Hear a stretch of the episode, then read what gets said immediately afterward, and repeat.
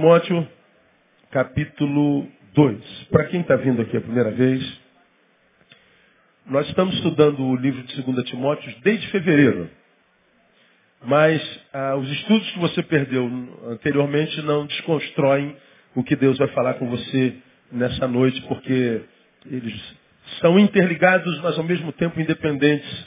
E com certeza você vai ser abençoado pela palavra de Deus nessa noite. Ah, essa série de palavras nós denominamos. Ah, é, oh Jesus. Conselhos Paulinos do pastor para quem ainda tem ouvidos. Conselhos paulinos. Dois pontos.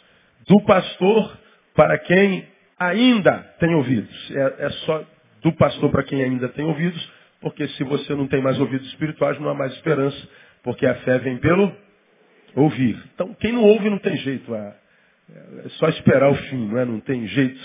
Ah, quem insiste em falar com quem não ouve, joga pérolas a porcos. E quem joga pérolas a porcos, peca. Porque a Bíblia diz, não jogueis o quê? Pérolas a porcos. Então não perca tempo não, certo? Porque é bobagem. Ah, o homem faccioso, depois de uma ou outra admoestação, diz a palavra, evita-o. Está né? é, tá escrito lá. Agora, para quem ainda tem ouvidos, há esperança, mesmo que esteja em desobediência. Mas a palavra entra, a semente entra, há esperança para quem ainda tem sensibilidade espiritual, mesmo que esteja como filho pródigo, vivendo uma porcaria de vida, esteja num chiqueiro existencial, como diz a, a palavra, não é verdade?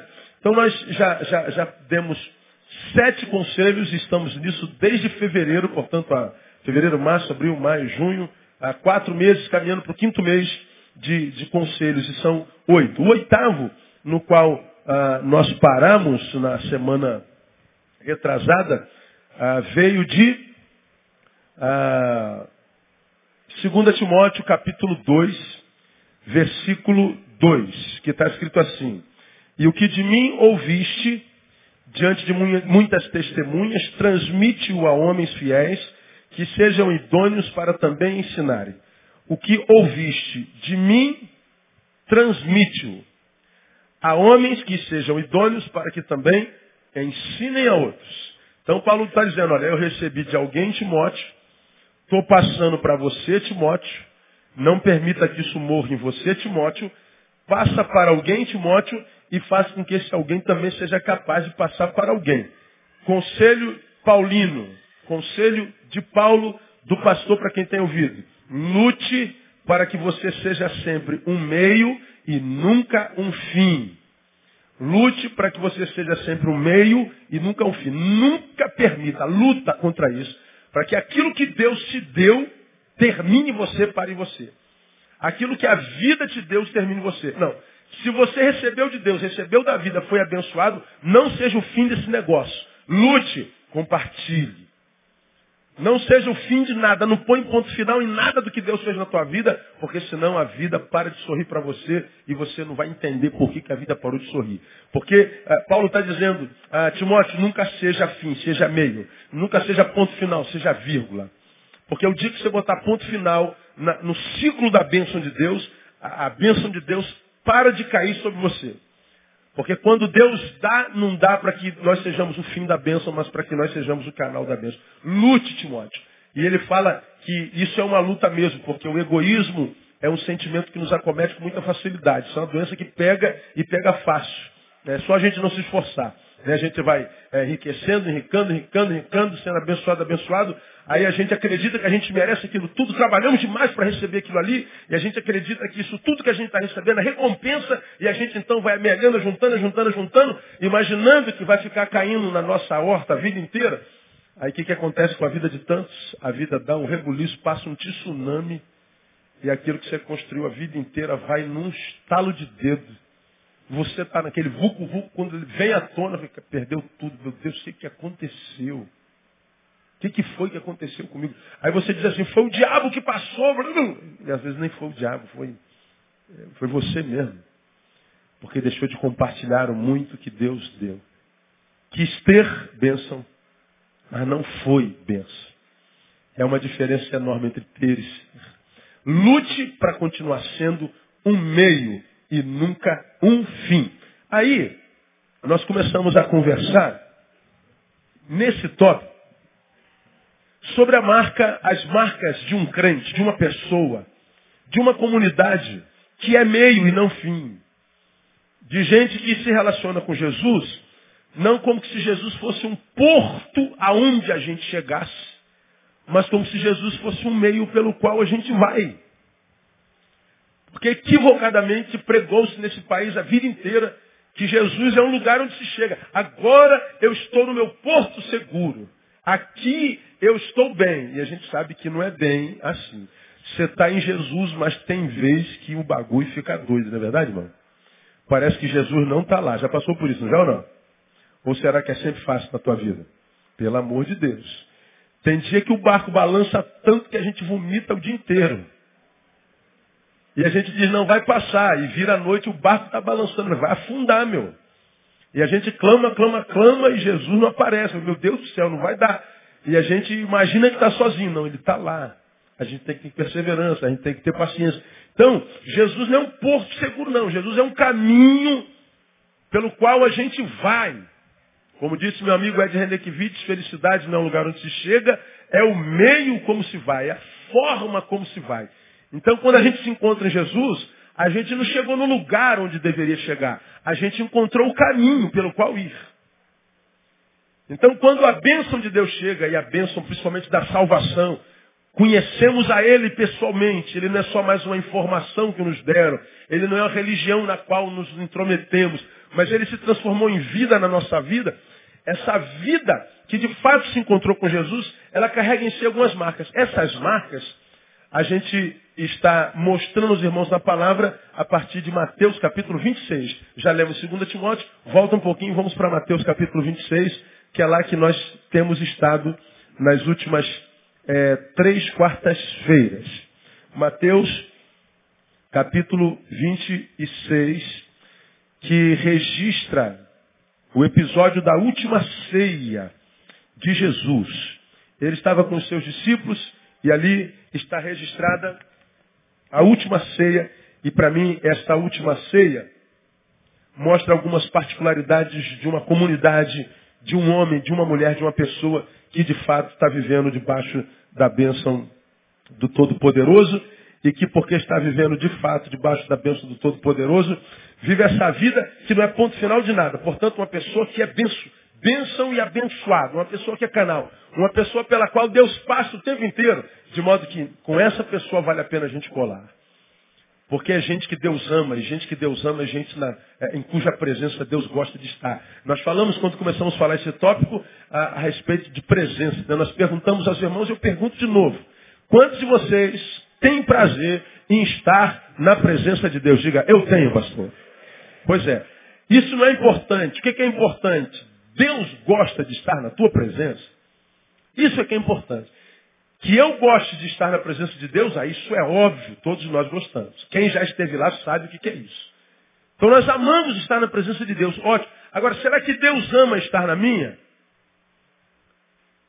Vamos imaginar que Deus fosse uma pessoa limitada e vamos imaginar que Deus estivesse na maior deprê, down, e estivesse procurando alguém cuja presença fosse agradável fosse abençoadora na qual ele gostaria de estar. É, será que essa pessoa seria eu? Deus passeasse pela terra procurando alguém que vale a pena estar do lado. Eu seria essa pessoa? Essa pergunta precisa ser respondida. Não é? Porque a presença dele, essa pessoa com a qual Deus está, é uma pessoa que com certeza nós também gostamos de estar. Porque a gente sabe que perto dela nós somos abençoados. E nem todos os cristãos são assim, não é verdade? Tem crente que eu vou te contar. Esteja do lado de qualquer um. Mas do lado dele não. Que o cara não vale nada. Você é assim, não? Diga, eu não, pastor, está amarrado em nome de Jesus. Pergunta quem está do seu lado, você é assim, irmão? Não. Quem é assim não vê a igreja hoje, não.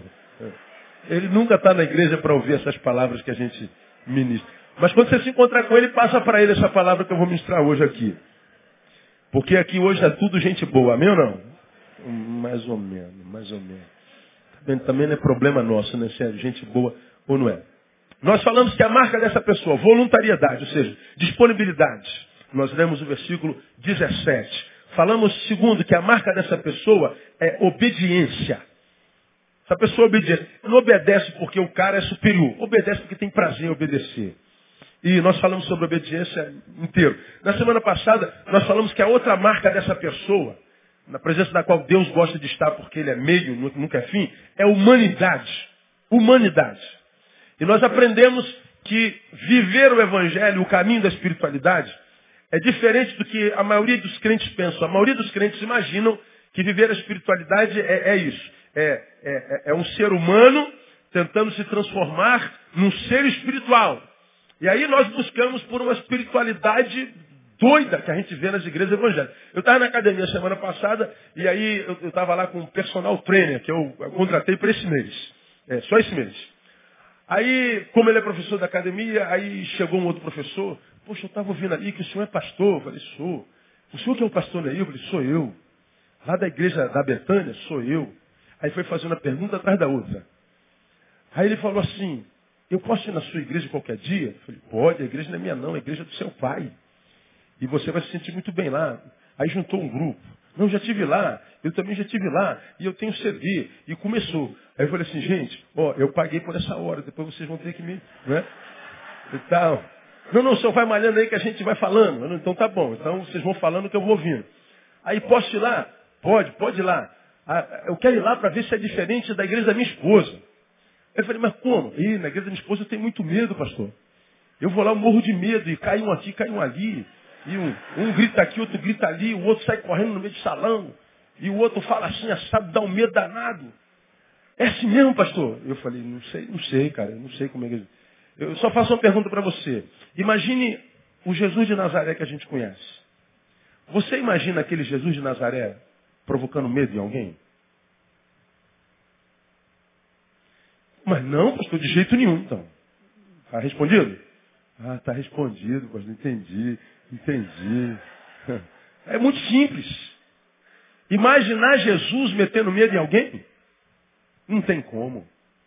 Não tem, não tem congruência na coisa, não tem lógica. Jesus vivia aquela santidade que a gente fala aqui. A, a Bíblia diz que quando ele fosse levantado, a todos atrairia a si. A fé de Jesus é atraente. A santidade de Jesus é atraente, não é repelente. Quando ele está passando no lugar, ele atrai as pessoas. A gente tem prazer em estar lá. Nós somos impelidos à presença dele. Mas se eu estiver em pecado também, ele atrai qualquer um. Ele não faz exceção de pessoas. Ele atendeu muito bem o ladrão de impostos, ele atendeu muito bem a prostituta, ele cancelou a agenda todinha quando uma criancinha apareceu na frente dele. Ele não quer saber o que, que você faz, porque ele não ama você pelo que você faz, ele ama você pelo que você é. É como o pai ama o filho, nós temos aprendido isso aqui. O pai não ama o filho porque o filho é, obedece, o pai ama o filho porque o filho é filho. A mãe ama o filho porque o filho é filho. O filho pode se transformar no maior é, serial killer do universo. Está preso numa jaula no Bangu 3. Mas todo dia de visita a mamãe está lá com a bolsinha que tem maçã, tem pera, tem aguinha. Vou visitar o meu filhinho querido. Mas mãe, como é que a senhora consegue amar esse monstro? É meu filho, moço. Eu o amo diferente da forma como você ama. Você é, o valoriza pelo que ele faz. E o que ele fez, você não tem como valorizar mesmo não, porque você só valoriza pelo que ele faz. Mas eu não, eu, eu olho diferente, ele é filho. Eu não valorizo pelo que ele faz, eu valorizo pelo que ele é. O que, que ele é? Meu filho. É assim que Deus trata a gente. Pelo que a gente é. Então a fé de Jesus não atrai só religioso. Pelo contrário, só Jesus só teve problema com os religiosos. Com os pecadores ele se deu bem a beça. Então a, a santidade de Jesus é atraente não repelente. Aí ele perguntou, pô, lá eu morro de medo, pastor. Eu falei, então dá uma passadinha por Betânia. Aí ele vai vir aqui domingo, provavelmente. Né? E tomara que ele seja atraído por Jesus, amém, amados? A gente tem tentado viver uma vida que atrai as pessoas e não afaste as pessoas. E, às vezes, viver uma vida que atrai as pessoas afasta os crentes. Os crentes falam assim, esse cara nem parece crente, mano. Agora, de crente eu quero distância mesmo. Então já está salvo Vai para o diabo que te carrega então, né? Então, quero saber de crente. Agora, nós somos sal da terra, temos que salgar quem está perdido mesmo. A gente tem que atrair quem está tá perdido mesmo. É assim que Jesus fazia. Né? E, e, e é, é, a pessoa que é meio foi alcançado por Jesus é, com a, a, graça desse Jesus, atrai pessoas para Jesus, e essas pessoas que foram atraídas por ele são preparadas para atrair a outros. É um ciclo de bênção. Essas pessoas têm essas marcas. Voluntariedade. Ele é, está ele, ele tá disponível para Deus. Ele, ele é um camarada que gosta de servir. Ele é alguém que obedece. Está na palavra eu faço e eu não quero saber se eu posso servir. Eu sou referência de, de serviço e obediência. E referência de humanidade. Nós falamos sobre humanidade. A quarta marca é a hospitalidade. Ah, nós estamos no capítulo 26 de Mateus. Estamos lendo o episódio da, da última ceia de Jesus. 17 diz assim. No primeiro dia dos pães ázimos vieram os discípulos a Jesus e perguntaram, onde queres que façamos os preparativos para comerem a Páscoa? Isso é voluntariedade. Onde queres? Deus mandou. Aí respondeu Jesus, ide à cidade a um certo homem. E diz ele, o mestre diz, o meu tempo está próximo, em tua casa celebrarei a Páscoa dos últimos discípulos. E os discípulos fizeram como ah, Jesus ordenara. Isso é obediência, né? já falamos sobre ela. Ah, ordenaram. Os discípulos, os discípulos fizeram como Jesus ordenara. E prepararam a Páscoa. Ao anoitecer, reclinou-se à mesa com os doze discípulos. Aqui tem uma outra marca, a, a, a, a hospitalidade. Senhor, onde, onde tu queres que nós preparemos a Páscoa? Ah, vão até a cidade. Obediência. Há um certo homem, certo homem, não tem nome, não tem identidade, não tem sexo, é homem, é gente. Se a gente ama, isso é humanidade. Eles então acharam esse homem e disseram, olha moço, a, gente não conhece vocês, nem você nos conhece. Mas Jesus disse que quer celebrar Páscoa na tua casa. Você conhece Jesus? Sim, Jesus eu já ouvi falar. E eu sei quem é ele. E o que, que o, o certo homem faz? Ele abre a casa. Isso é hospitalidade. Diz o texto no versículo seguinte que eles prepararam a mesa. Ah, no versículo seguinte, portanto, eles já estão dentro da casa do homem já estão sentados à mesa do homem. Já estão comendo junto com o homem. O homem abriu a porta, o homem foi hospitaleiro. Uma outra marca, portanto, do homem, que é não um ponto final do que Deus faz, mas é o meio, é a hospitalidade. Agora, aqui sobre hospitalidade, eu não vou falar sobre a hospitalidade geográfica. De eu abrir a minha casa para qualquer um. Não, não faça isso, pelo amor de Deus. Domingo passado, ou quarta-feira passada, eu falei que tem um cabra aí no, no Rio de Janeiro, que está visitando as nossas ovelhas, dizendo que está indo lá em meu nome. Ó, oh, sou missionário da Igreja Batista e vim aqui em nome do pastor Neil. Mentira, não abra para esse safado que eu não sei quem é. Estou buscando saber, mas não sei quem é ainda. Já bateu na... Quantos aqui já receberam a visita de alguém assim? Está aqui? Um, dois, três. Quem mais? Quatro, cinco pessoas. Cinco pessoas foram visitadas por esse cara. Eu não sei quem é. Nossa igreja não tem missionários, enquanto títulos. Os missionários que nós temos, nós os a, a, a, sustentamos financeiramente, estão no campo. Não temos missionário aqui no Rio que, que tem título de missionário na nossa igreja. Então esse cara dizendo, vim aqui em nome do pastor Leo. Mentira. Não pode ser hospitaleiro, ainda mais no Rio de Janeiro. Quem é que abre casa para estranho hoje, mano? Não, não se abre. Mas não é dessa hospitalidade que eu quero falar com os irmãos. Quando a Bíblia fala de hospitalidade, fala de uma marca espiritual diferente dessa hospitalidade geográfica. A palavra a é, hospitalidade é a palavra filoquicenia. Filos mais senia. E é uma tradução maravilhosa.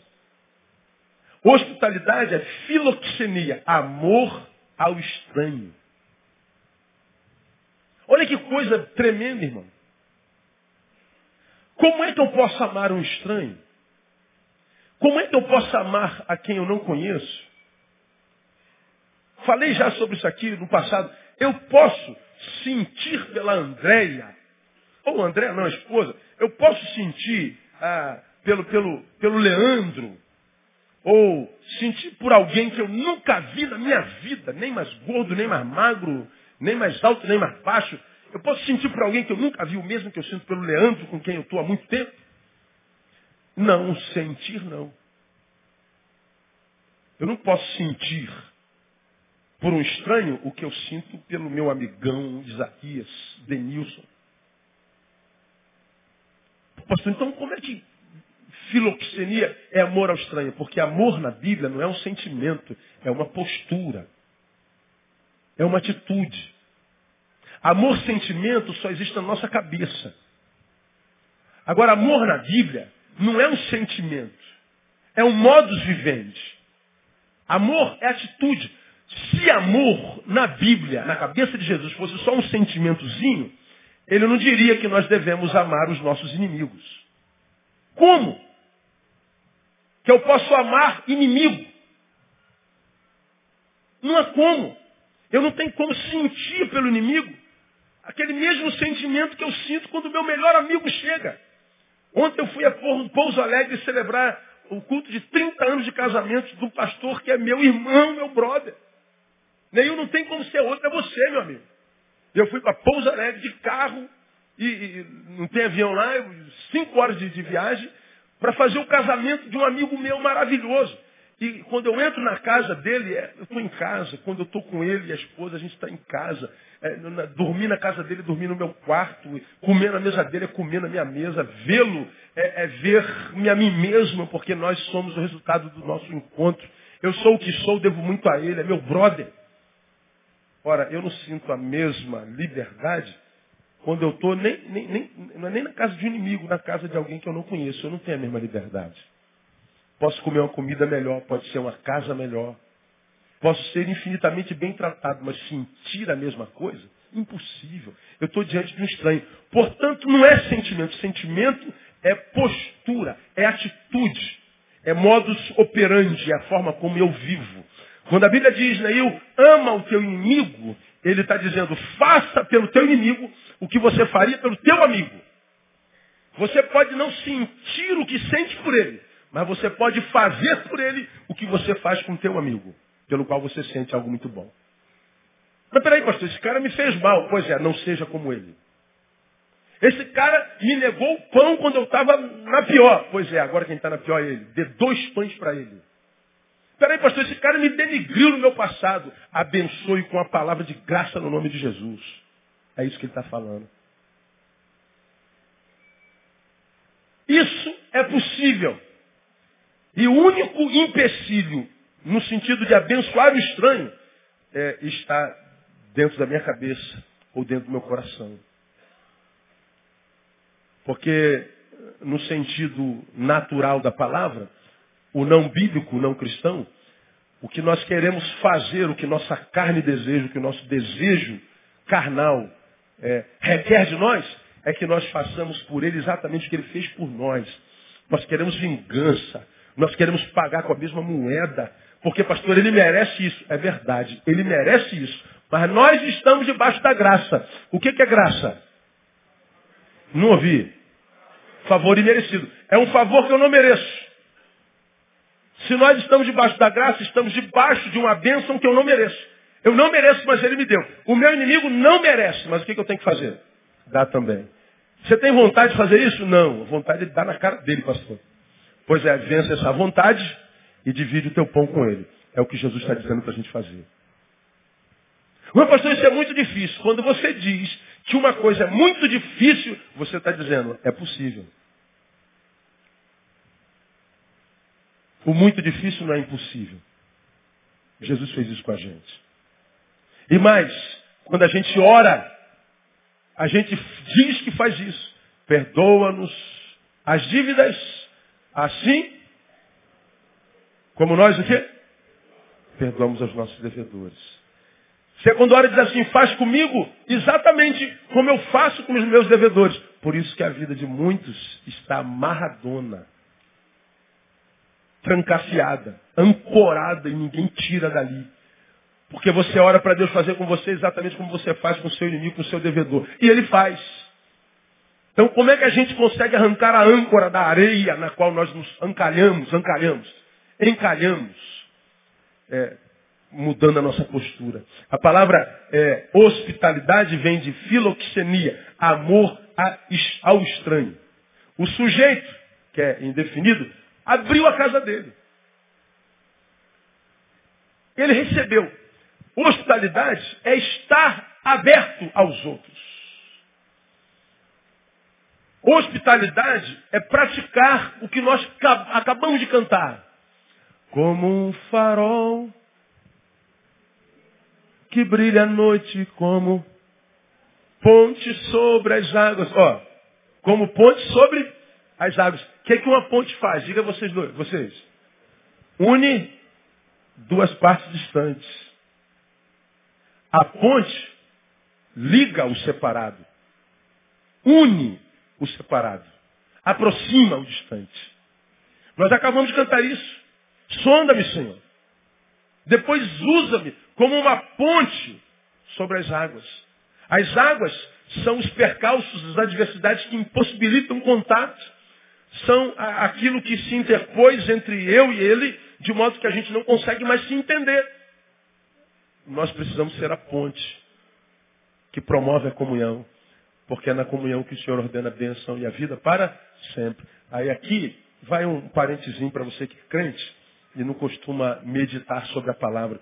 A gente lê o Salmo 133, diz, ó oh, quão bom e quão maravilhoso é que os irmãos vivam em comunhão, é como o óleo que desce sobre a barba de Arão, não, porque ali o Senhor ordena a bênção e a vida para sempre. A gente diz, nós precisamos viver em comunhão, igreja, porque é na comunhão, igreja, que Deus abençoa o seu povo. A gente acredita que a comunhão é só dos crentes. A gente acredita que a comunhão a respeito do qual a Bíblia fala é a comunhão só dos iguais. Não é não, irmão. São as comunhões que estão diante de nós como possibilidades e nós não as praticamos. Eu posso estar na igreja todo domingo, mas eu estou em litígio contra alguém que só é litígio com alguém porque eu não cedo porque eu não perdoo, porque eu não me quebranto, porque eu não dou segunda chance, porque eu não viro a face, porque eu não tiro a túnica, porque eu não ando a segunda milha. Pastor, eu não sou otário de fazer isso. Pois é, você não é otário de fazer isso. Mas é otário para ser a bênção do Senhor.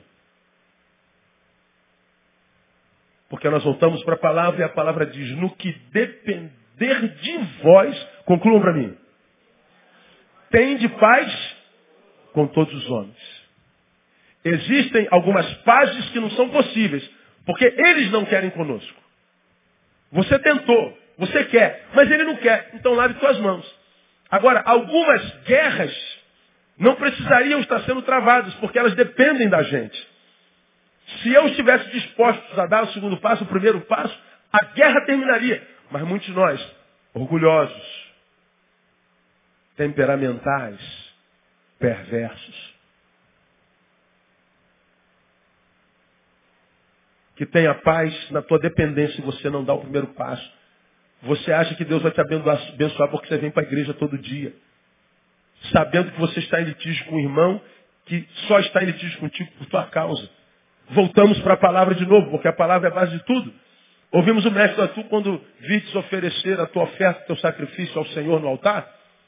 Quando você chegar no altar, lembrar que está em litígio com outro irmão, deixa a tua oferta aqui, ó, um pouquinho, volta, se reconcilia com teu irmão e depois você venha e oferte ao altar. Ele está dizendo, mais importante do que estar tá em comunhão comigo é estar em comunhão com o teu próximo. Então quem vive em guerra, declarada e, e, e, e por vontade própria, não adianta vir à igreja, porque você não está em comunhão.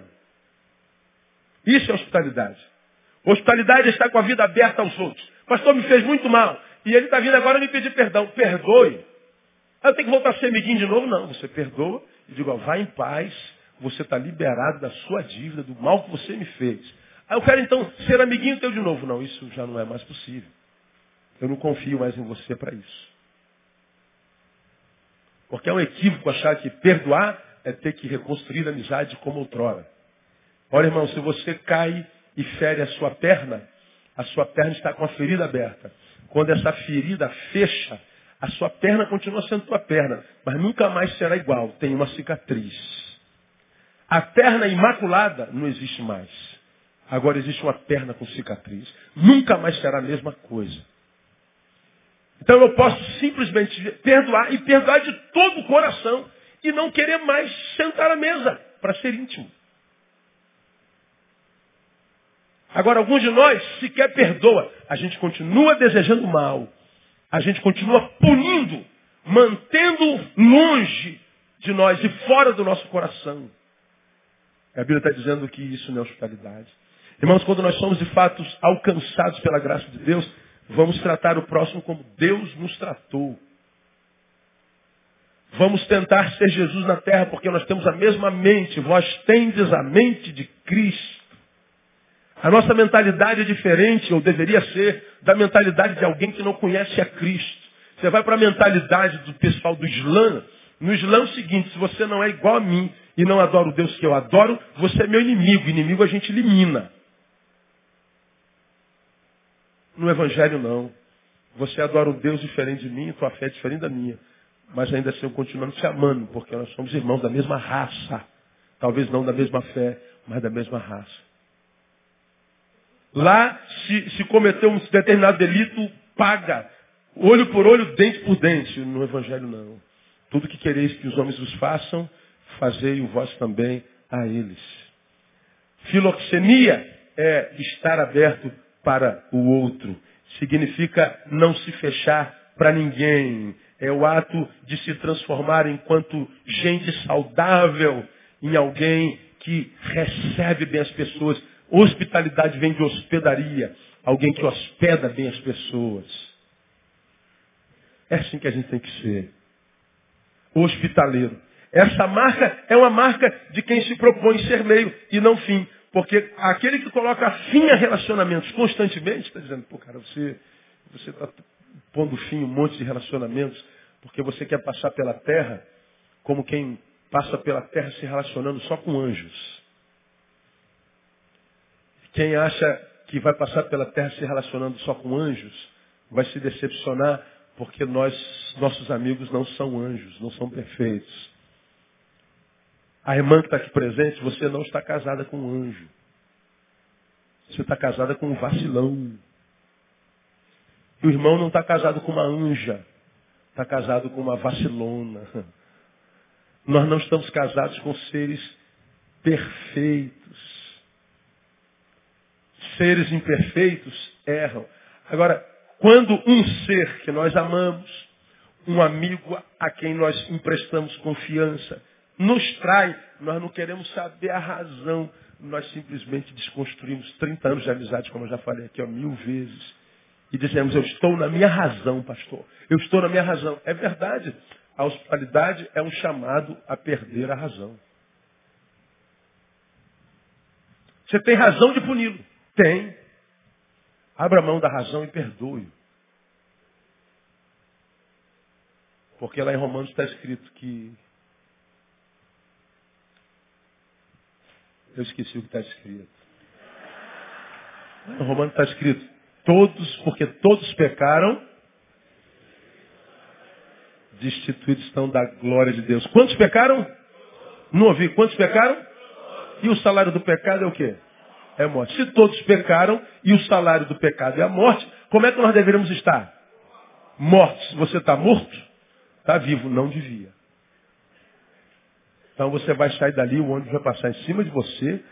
Está amarrado. Se benze aí, irmão. Está amarrado, né, Jesus? Porque você não tem direito de estar vivo. Mas está. Por quê? Graça. Se você morresse, você tinha razão para estar morto. Se Deus matasse você hoje, ele tinha razão para isso. Mas ele abriu mão da razão e disse não. Você vai viver e vai viver com abundância, no nome de Jesus. É isso que Jesus veio fazer aqui. Agora não tem razão de punir. E você pune mesmo. Aí peca e diz, Senhor, me perdoa os meus pecados. Como, miserável? Se você é um carrasco. Se você não faz nenhuma força. Pô, pastor, eu estou tentando. Deus, eu estou tentando, eu não estou conseguindo. Então continua tentando. Tenta mais um pouquinho. Pô, mas paciência, ele tem paciência. Deus tem um pavio assim, ó, mas é eterno. Se ele vir que você está tentando. Agora, quando você endurece o coração, se transforma num poste de concreto. Não se move, não se quebranta. Não se humaniza, não lembra do que ele fez em você, com você. E aquilo termina em você e você não perpassa para alguém. Ele está dizendo assim, ó. Você não tem direito mais Não é porque eu te abençoar com vida, porque a vida que eu estou te dando você não está perpassando, você não está compartilhando. Você virou um fim em si mesmo. Você virou um juiz. Você virou o carrasco. Você julga, condena e imprime a condenação. E você não foi feito para isso. Não é a nossa função na terra. Irmãos, eu não estou falando que é fácil, eu não estou falando que a gente não se ira, eu não estou falando que de vez quando a gente tem vontade de pegar no pescoço. Irmão, eu viajei de carro agora, no carro é o lugar do meu pecado, eu já falei isso aqui. Eu entro no carro e já vou clamando pelo sangue, Senhor, tu sabes que eu vou pecar 500 vezes até lá. Então, é, tem misericórdia mim, manda os, os anjos mais poderosos para botar guia no carro, porque eu fico irado no trânsito quando eu vejo um miserável na pista de alta, trancando o trânsito de todo mundo. Ele está ali, ó, 50 quilômetros. A pista de baixa, que é onde tem que andar, ninguém anda mais lá. Agora mudou. Um paradigma que mudou na sociedade. E o cara está ali, eu vou atrapalhar mesmo, ninguém sai da minha frente. Irmão, tem vontade, em mim, aqui, cuidado comigo, eu sou carrasco. Às vezes fala assim, cara, se eu tivesse uma carreta aqui de 18, 18, como é o nome daquele negócio? Eixos, carregado de brita, e ele está no corcinha dele assim, ó. Eu disse, Senhor, que vontade, está dirigindo uma carreta, de passar em cima dele. Fazer igual o desenho animado, ele vira uma folha, assim. É, pastor, que que senhor tem vontade de fazer isso? Tenho. Então o senhor não é convertido? Sou, porque eu não faço nunca. A gente se converte não vira anjo não, irmão. A gente se transforma em gestor de nós mesmos. A gente domina nossos sentimentos. A vontade está lá. E às vezes eu passo pelo canto, abro o vidro da vontade de. Ah, não, uma palavra eu vou liberar esse miserável. Mansidão, né? Mansidão, mansidão, mansidão. Mas a vontade você nem sabe. Cara, custa o miserável encostar lá. O caminhoneiro está lá, tem 500 carros atrás dele. E o, a, a, a, o retiro, o acostamento é enorme. É só ele botar duas rodinhas para cá. Mas não, ele olha no retrovisor, tem 500 carros. Ele vai lá, aquele caminhãozão. Ah, que vontade, irmão. Que vontade. Agora, e olha quem está dirigindo é ela, porque eu não dirijo. Se eu dirigir, eu, Deus me livre guarde. O diabo vai pular nas minhas costas. Porque eu, eu conheço minha fraqueza. Minha fraqueza é o carro. Por isso que eu sou motociclista, sou de moto. Então não, não, tem trânsito, eu passo no meio, vou direto, aí não peco, não xingo ninguém, tenho vontade de matar ninguém. Vou embora. Um trajeto de 30 minutos de moto é um trajeto de 30 minutos. Um trajeto de 30 minutos de carro é um trajeto de 2 horas e meia. Pô, pelo amor de Deus. Aí eu sei que é o meu pecado, então passo longe disso. Porque eu sei que é maior do que eu. Talvez teu pecado não seja no trânsito, seja em outra área da sua vida. Foge disso. Luta contra essa desgraça que está aí te impedindo. Teu coração é duro, eu não consigo perdoar. O Senhor está dizendo, Neil, não seja o fim de nada, Neil. Se eu te dei, Neil, não paralisa o que eu estou fazendo na tua vida. Deixa de ser burro, Neil. Porque se você paralisar isso, eu paro de fazer na tua vida. Porque quando eu te dou, eu te dou para compartilhar. Se tu não compartilha, eu paro de te dar, cara. Questão de inteligência, não é de fé não, Neil. Eu não estou entendendo, Senhor. Eu não te perdoei, então perdoa, libera esse cara. Você não precisa ser amiguinho dele, não libera. Ele está liberado, irmão. Vai com Deus. E durma sem ele. Isso é hospitalidade. É, está aberto. Seja bem-vindo. Você tem outra chance. Vai com Deus. Agora a gente fica ferrando, camarada. Da mesma forma que a gente trata o outro, o outro trata a gente. Então, hospitalidade vem de hospedaria. Hospedaria. A hospedaria é aquele lugar aonde a gente vai para descansar. Nós precisamos ser agentes de descanso na vida dos outros e não o que dá cansaço. Você tem com adolescente essa semana, aqui na igreja, no corredor, e a mãe falando, meu Deus, pastor, não estou aguentando mais, pastor, meu filho, meu filho, meu filho. Aí veio no corredor, ô oh, brother, senta aqui, deixa eu falar um pouquinho aqui. E aí, como é que está lá em casa? O pastor está meio bravo. Minha mãe falou com o senhor? Eu falei, falou, que ela não falou nada legal não, cara. Não, porque minha mãe. Falei, pois é, vocês estão em litígio, né? É, não, porque minha mãe e meu pai. Falei, tu tem irmãos? Eu tenho. Eu tenho irmão de 28, irmão de 31. Os irmãos de 28 e 31 dão o mesmo trabalho? Não, meu irmão é mais tranquilo. Por que, que só você que tem 17 é tão agitado? Ah, não sei, pastor.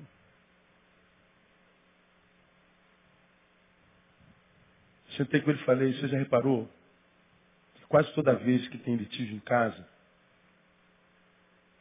e a faixa etária dos filhos, que geralmente é dor de cabeça dos pais, mais dor de cabeça aos pais, são os que estão na tua faixa etária.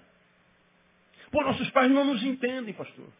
Pois é, quando você passa dessa fase, eles passam a entender. Talvez sejam vocês que não entendam seus pais. Tenta, tenta, tenta se colocar no lugar deles um pouquinho e veja se o tipo de filho que você está sendo está dando orgulho a eles. Porque se eles estão dando orgulho a você ou não, eu não sei, talvez não estejam, mas de alguma forma estão sendo pais. Tu sobreviveu 17 anos. Agora, tu está fazendo valer a pena esse investimento todo na vida deles? Você tem dado descanso a eles ou cansaço? Eu falei isso aqui. Quando estou dando uma canseira, vou tenta dar descanso. Porque se seus pais estiverem descansados, eles vão dar descanso a você. Porque quanto mais agitado eles estiverem, gente agitada perde controle. Então vão tirar o controle da tua vida também. Dá descanso, seja o descanso. Dê paz para eles. Planta neles o que você quer colher deles. Porque eles vão começar a plantar em você o que eles esperam colher de você. Se cada um der um passo, minimiza. E eles se prendem demais, então é, vamos pedir para liberar um pouquinho, você sai demais, se prenda um pouquinho. Vamos tentar caminhar, vamos tentar estabelecer a cultura da paz em casa. Ele falou, pô, pastor, vou tentar. Aí no culto seguinte, a mãe perguntou, pastor, o senhor conversou com o fulano de tal? Eu conheci. Pô, senti uma diferença nele. Pois é, mãe, então vem cá, senta aqui. Falei a mesma coisa. A senhora tem dado canseira ou a senhora tem dado descanso? Não, mas a gente tem que controlar, pastor. Sim, irmã. É, nós temos que ter controle, eu entendo isso. Mas nossos filhos de 17 anos já sabem voar. Eles são normais, eles precisam de espaço, passarinho precisa voar. A senhora tem que ceder um pouquinho mais. Porque ele já cedeu um pouquinho, cedeu? Menino bom. Mas era. Nós somos o que tira o sossego ou o que dá sossego. Eu sou o agente da paz ou o agente da desgraça. Hospitalidade tem a ver com isso, porque vem da mesma raiz de hospedaria. Hospedaria é um lugar onde a gente vai para descansar. Saímos de manhã porque estamos em viagem, trabalhamos o dia inteiro, reunião, pregação, ministração, seja o que você faz, e no final da noite você está morto, cumpriu a missão. Aí tu volta para a hospedaria, você volta para o hotel para descansar. Nós precisamos ser hospedaria para os outros. Precisamos ser pessoas para as quais as pessoas acorrem. Diga assim, pô, eu sei que esse cara é alguém por quem Deus passa. Eu sei que esse cara é uma vírgula, não é um ponto final. Eu sei que ele é diferenciado, então eu sei que perto dele, dela, eu vou encontrar descanso. Aí nós estamos vivendo o Evangelho. Tem crente que vive enfiado na igreja, e aqui no reteté, no, no, no anjo de fogo, bola de fogo, carta de fogo, espada de fogo, e tudo de fogo, como eu falo sempre, e serviço a Deus, e glória a Deus, glória a Deus. Quando chega em casa é um inferno. é um ser humano pústula, antipático, antissocial. Todo o serviço dele é prestado para Deus, como eu já falei aqui, que é uma entidade que não tem carência de nada. Tanto que ele diz, quer me servir? Faça para esse menino aqui, que quando você fizer para ele, está fazendo para mim. O serviço que eu presto a Deus, presto a Deus através do próximo. E quando eu de fato sou alguém por quem Deus passa, sou um meio, não um fim, eu sou alguém que gera descanso que faz bem para as pessoas, me transformo em alguém com quem as pessoas gostam de estar. Não quer dizer que eu sou conivente com seus pecados, que eu sou permissivo, não. Eu sou alguém que sei falar em línguas. A língua do santarrão eu sei falar a língua do pecador. Sei falar a língua do jovem, a língua do velho. Eu sei amar a todos, independente que são, porque afinal de contas eu sou humano, como nós pregamos na semana passada. Então, hospedaria, hospitalidade, hospedaria, falamos sobre isso. E, por incrível que pareça, da mesma raiz de hospedaria, vem a palavra hospital. O hospital é o lugar que a gente vai quando a gente está doente. E a gente vai ao hospital atrás de cura. Filoxenia é ser um agente de cura. As pessoas precisam ver, vir a gente e ser curados. Agora tem gente que cola na gente e adoece.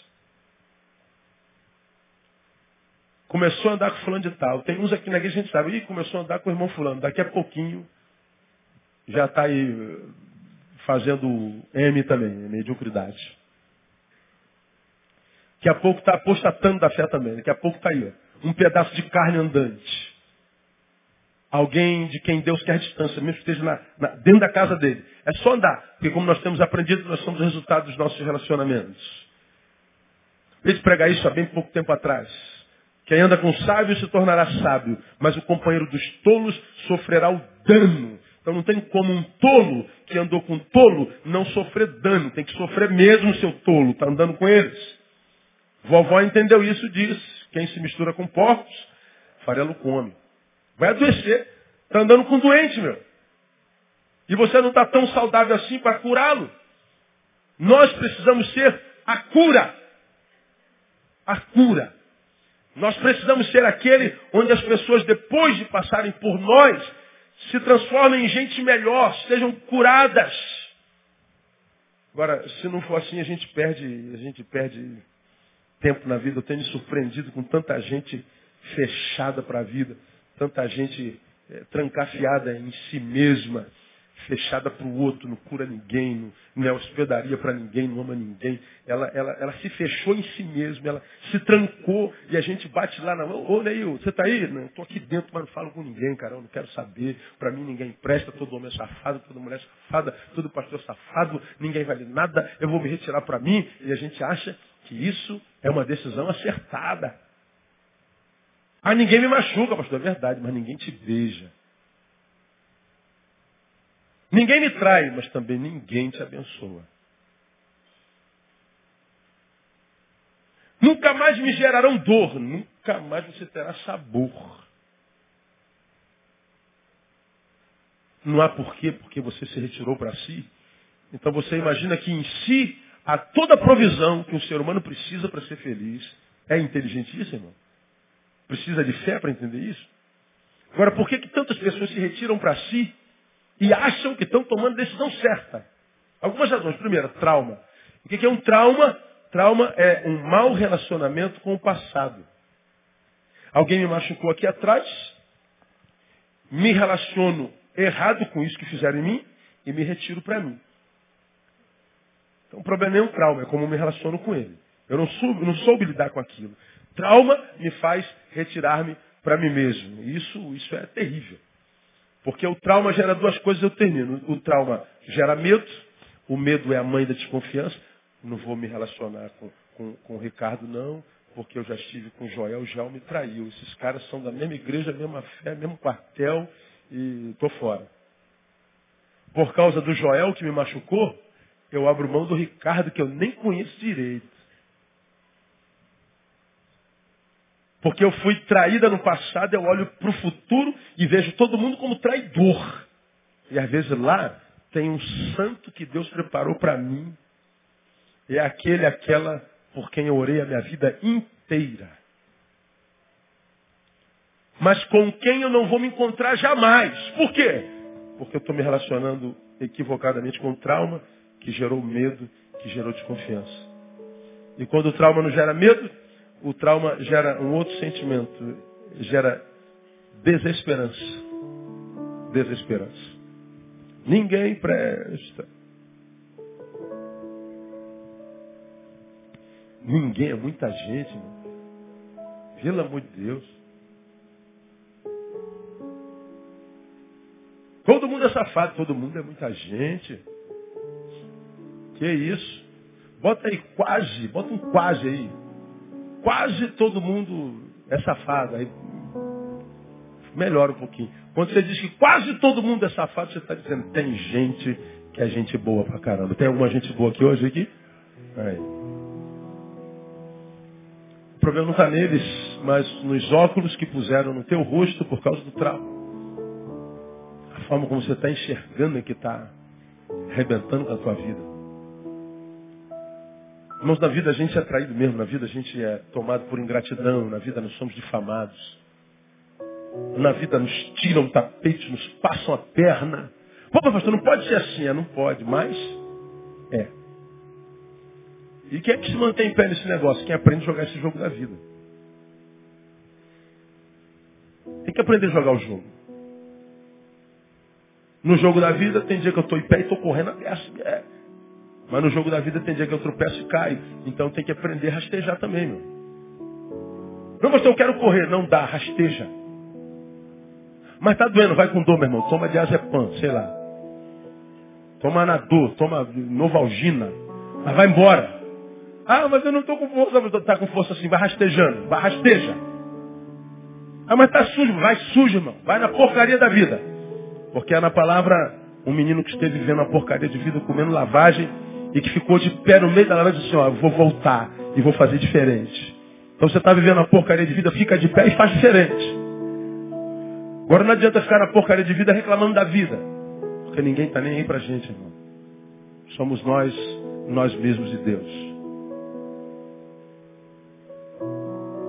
Ah, mas eu estou magoado com todo mundo. É, o problema é de todo mundo, irmão. Todo mundo é si mesmo. E todo mundo é muita gente. Agora, porque eles te traíram, você vai abrir mão da vida deles por causa disso? Da tua vida por causa deles? Tá maluco. Lembra que eu preguei aqui outro dia? A mulher que, que, que o marido foi embora. Ah, estou com outra mulher, vou embora. Aí a, a, esposa tenta se matar. Meu Deus, como é que isso acontece? Aí entra ela no meu gabinete. Ô irmã, a irmã que tentou se matar três vezes porque o marido foi embora. Foi, foi toda a família, mas não veio embora. Eu falei, que pena que a senhora não morreu. Mas como assim, pastor? É uma mulher que quer se matar por causa de alguém que nem viver com ela quis, merece morrer. A senhora quer se matar por um safado que nem viver com a senhora quis? Por causa desse safado, a senhora tem que ficar bonita, irmã. A senhora tem que ir para academia malhar, ficar gostosona. A senhora tem que fazer lipoaspiração, a senhora tem que fazer sei lá o que, ficar bonita. Diga para ela assim, ó, tu pensou que eu dependi de você para ser feliz, você vai ver que sem você eu vou ficar melhor ainda. E ele vai ver o que, que ele perdeu na vida. Eu não quero morrer, mamãe. Oh, Deus aqui, puf, na cabeça dela, mata logo uma vez. Depois achar que você é burra. Tem que ficar bonito, irmão. Mas tá doendo sim, tá doendo. Vai com dor, meu irmão. Vai lá, essa dor tem prazo de validade. Um dia essa dor acaba. Toda dor tem prazo de validade. Vai com dor. Aquele safado entendeu o que, que ele perdeu. Agora eu quero morrer. Morre pelo seu filho. Morre pelo seu cachorro que está lá, não te trai nunca. Toda vez que você chega em casa, o rabinho está lá balançando, Senhor. Seja bem-vindo, meu dono, que alegria. Você está quebrado, né? Eu, que alegria. A única expressão de alegria do dia é do cachorro. Já falei sobre tu dar um bico no cachorro. Sai pra lá, quando o dia for horrível. Mané. Por esse cachorro a gente morre. Agora, vou me deprimir porque o cara me traiu. Pô, o problema é dele, quem perdeu foi ele. Eu sei quem eu sou em Deus. Eu sei do meu valor. E quase todo safado marido que vai embora ainda bota a culpa na esposa. Aí você já tem a dor do abandono e a culpa de achar que foi você a razão da saída dele. Não, ele que não foi homem para dizer, ó, meu amor, eu não amo mais, me apaixonei, dei mole, mas você é uma mulher de Deus, eu que estou errado. O cara não é homem. Aí você quer morrer com um cara desse. Ah, tu tinha que emagrecer 10 quilos e sair de 48 para 38 no teu manequim. Ele passar do teu lado e dizer assim, rapaz, que mulher é essa? Sou eu, seu Manel. O que, que você perdeu?